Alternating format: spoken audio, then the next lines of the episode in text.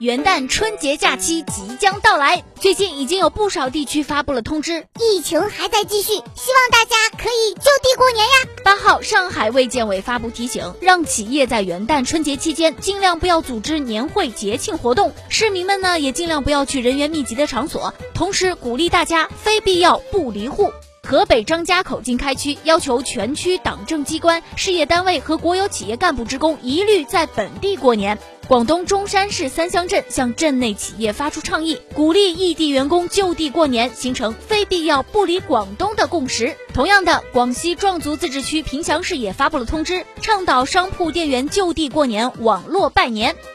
前不久啊，国家卫健委疾控局副局长吴良友作出最新研判：当前全球新冠肺炎疫情仍在高位流行，病毒不断变异，境外疫情输入我国的风险持续存在，外防防住了，才不会有内部反弹。元旦、春节即将来临，疫情传播风险较大，我们要在科学精准防疫上下更大的功夫，确保大家度过一个健康平安的节日。